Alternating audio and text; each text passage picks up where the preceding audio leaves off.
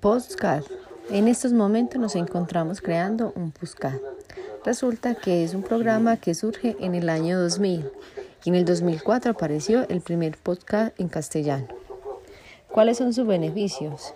Recordemos que ofrece frescura y originalidad en el proceso de enseñanza. Puede diversificar los recursos de enseñanza. Además de esto, brinda oportunidades de mayor expresión cultural y lingüística.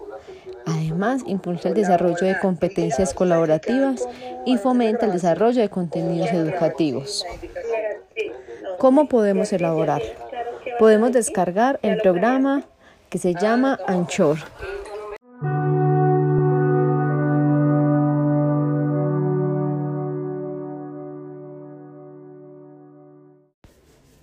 Ahora sí, ya tenemos descargado el Anchor.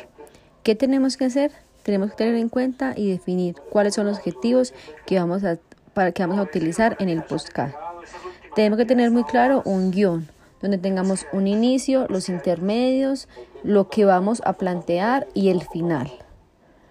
Ahora sí vamos a explorar el programa teniendo en cuenta que podemos crear muchos intervalos, que podemos ingresar música, sonidos y también podemos ayudar a que el estudiante comprenda más a partir de una explicación específica de un tema o un eje temático en general.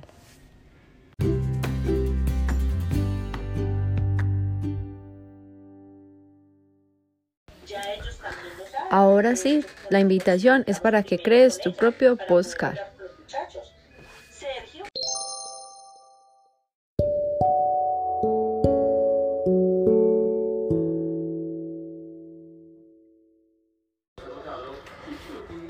Buenas tardes para todos.